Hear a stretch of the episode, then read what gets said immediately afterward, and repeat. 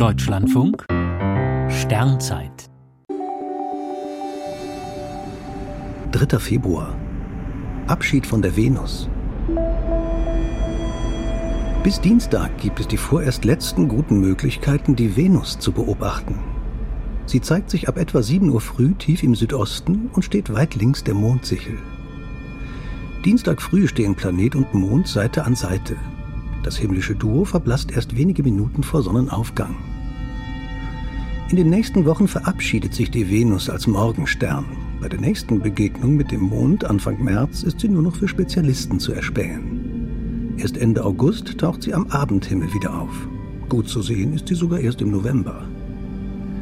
Wir haben ein so schlechtes Venusjahr, weil der Planet fast die ganze Zeit tiefer als die Sonne am Himmel steht.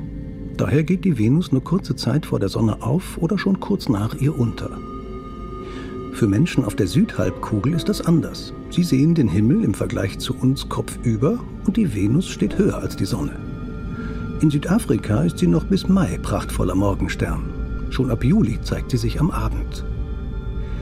Die Venus-Sichtbarkeiten wiederholen sich in einem achtjährigen Rhythmus. Das ergibt sich aus den Umlaufzeiten von Venus und Erde.